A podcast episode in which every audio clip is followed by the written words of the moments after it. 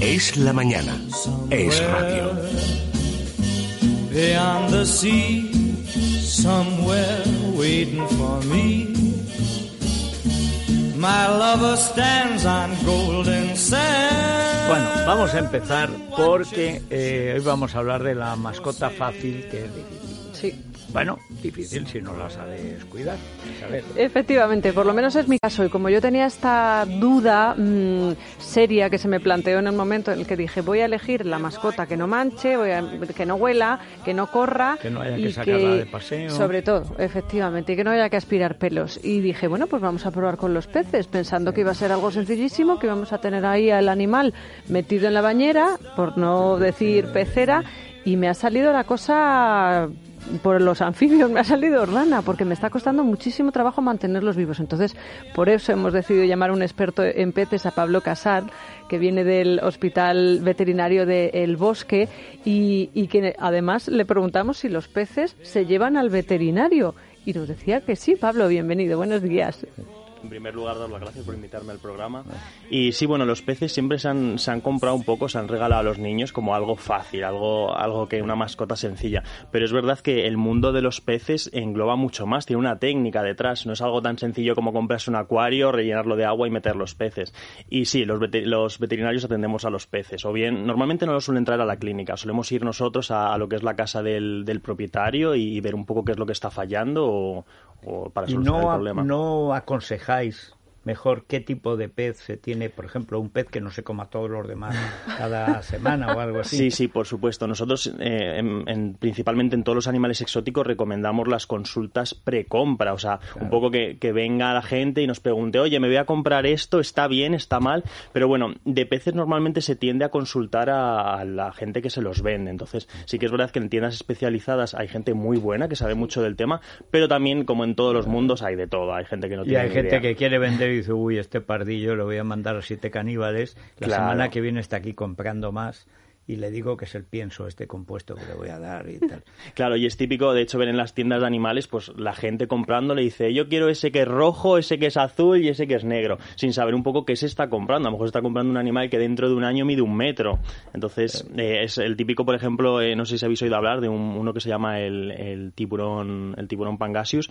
Es un pececito que te lo venden así, que parece un, un tiburón nadando y luego al, con el paso de los años mide un metro. Entonces, ¿qué haces con un pez de un metro en tu casa? Pues yo se lo daría al de diverso Y- para que haga ¿Eso? una sopa ¿No de aleta de tiburón. Sí, se puede comer. Y luego, pues, pues ya está, pero hombre, por favor. Ya tenemos, no Lo sirve rape. Cristina Pedroche y ya tenemos las campanadas del año que viene. Bueno, yo eh, al llegar al- a la tienda efectivamente te hacen dos aclaraciones. Por un lado, si quieres peces de agua fría, por otro lado, tropicales. Sí. ¿Tú qué recomiendas? Bueno, digamos que los peces de agua fría son un poco los, los que mejor se aclimatan a nuestras condiciones en casa. Entonces, son un poco más sencillos de mantener, pero son peces que suelen coger más tamaño. Entonces, necesitan unas instalaciones más grandes. Son los típicos que solemos tener en los estanques y, y, bueno, pues son O sea, peces... es un barbo que tiende a trucha o carpa, ¿no? O sea, Sí, es- sí.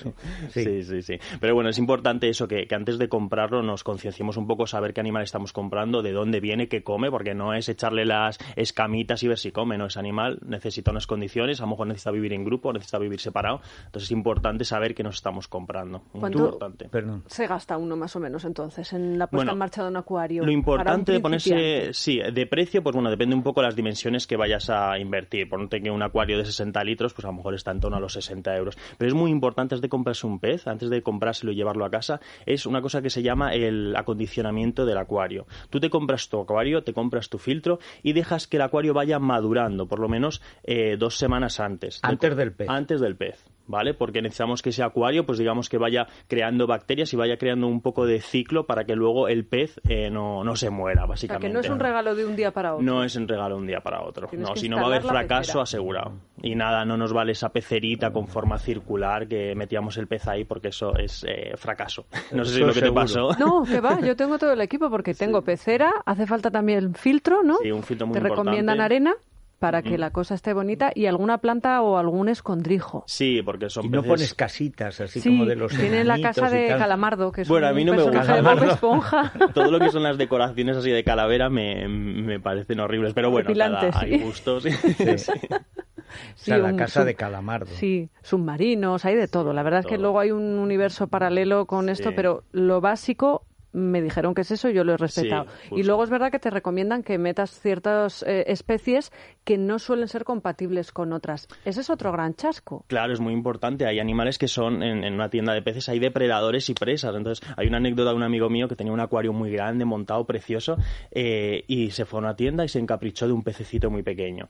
Y bueno, lo metió y con el paso de los días el animal iba desapareciendo, peces, peces, peces, y ya mi amigo decía, pero bueno, ¿qué está pasando aquí? Y justo vio cómo se comía otro, un pececito así pequeño sacó una boca inmensa y se empezó a comer a sus peces. Claro, era una cría de, de esturión que come peces. Entonces, bueno, hay que tener cuidado con qué animales metemos en los acuarios. Muy bien, es un modelo para el radio. Me parece muy bien. Pez grande, pez chico come pez grande. Puede comer grande, depende del apetito que tenga. También es verdad que alertan sobre eso, lo del crecimiento exagerado de algunos animales. Y vosotros que en el bosque sois especialistas en especies, eh, digamos, diferentes. ¿Qué hacemos con todas estas personas que compran peces que están fuera del mercado? Peces que realmente pues son eso, depredadores o pequeños tiburones, eh, también tenemos eh, las pirañas. Rayas. Eh, hay, hay, gente, es que, sí, sí, digamos que, que, bueno, pues la, el comercio de animales siempre va encaminado un poco a los caprichos de la gente, entonces te puedes comprar lo que quieras prácticamente. Entonces, bueno, hay que ser un poco consciente de lo que nos vamos a comprar, saber que si tenemos unas instalaciones adecuadas, pues a lo mejor el animal va a poder vivir medianamente bien, pero tenemos que ser conscientes y comprarnos animales según lo que vamos a poder darles. Sí, o sea, ante todo, lo primero comprar el acuario, que el acuario disfrute. Y ya cuando el acuario esté habitable, entonces comprar solo los peces que te diga el técnico que son los que van a vivir. Correcto. Y luego los peces enferman, como todos los animales. Entonces nosotros, por ejemplo, en el hospital, eh, muchas veces, eh, pues eso, vamos a la casa del, particular y dice, mira, es que le ha salido una manchita. Y cogemos a ese pez y cogemos una muestra. se constipa un pez. Bueno, constipado raro, pero sí se enferman. Sí. Sí, sí, Los míos se me mueren, a mí no se me enferman, se mueren directamente. Bueno, antes de morir se suelen enfermar, lo que pasa es que es difícil, es complicado Hay que verlo, venir. Claro, claro, es que un pez, ¿cómo sabes que está enfermo? Pues bueno, ves que deja de comer, ves que está todo el rato escondido, ves una serie de cosas que, que bueno, te alertan de que está enfermo. No es el termómetro, es que tú ves que... Se ve, se ve. No flotan cuando se mueren, se van al fondo. Fíjate qué curioso. Yo pensaba que iban a estar panza arriba y no, no, hay que buscarlos abajo. Por cierto que Pablo también es especialista en serpientes. Este tema ya lo tratamos otro día porque es el siguiente paso.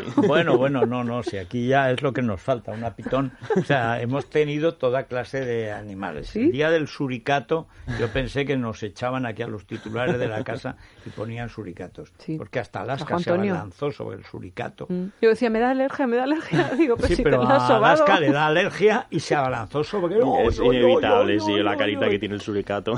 Pero, si es un monstruo, pero si es todo dientes.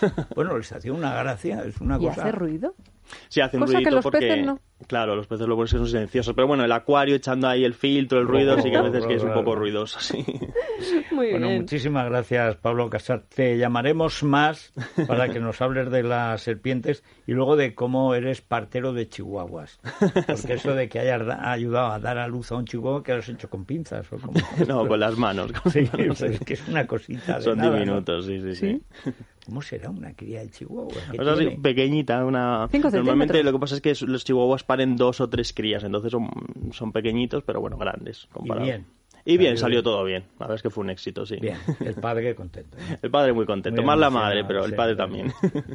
bueno, muchas gracias, Pablo. Y vamos ahora, ya de aquí para allá, a Montilla, provincia de Córdoba. Y antes nos pasamos por Movistar Plus, Federico, que tienen toda la programación que, que, siempre hemos soñado. Siempre hemos dicho, ¿dónde puedo yo eh, mirar las mejores series? temporadas enteras. Por ejemplo, Mad Men, podemos ver desde la temporada 1 hasta la 7. Los Soprano. Todas las que queramos, el ala oeste de la Casa Blanca. Y luego tenemos, por supuesto, todas las novedades a nuestra disposición. como de Tronos, pronto va a volver, el, pronto empezará en un mes o cosas así. Yo creo que queda un poquito más, yo creo que es para marzo. La que vuelve ahora es The Walking Dead, que también tenemos temporadas enteras en Movistar Plus. Hay que hacerse, si no somos, estamos perdiendo un tiempo valiosísimo. es una cosa lamentable, sí, sí.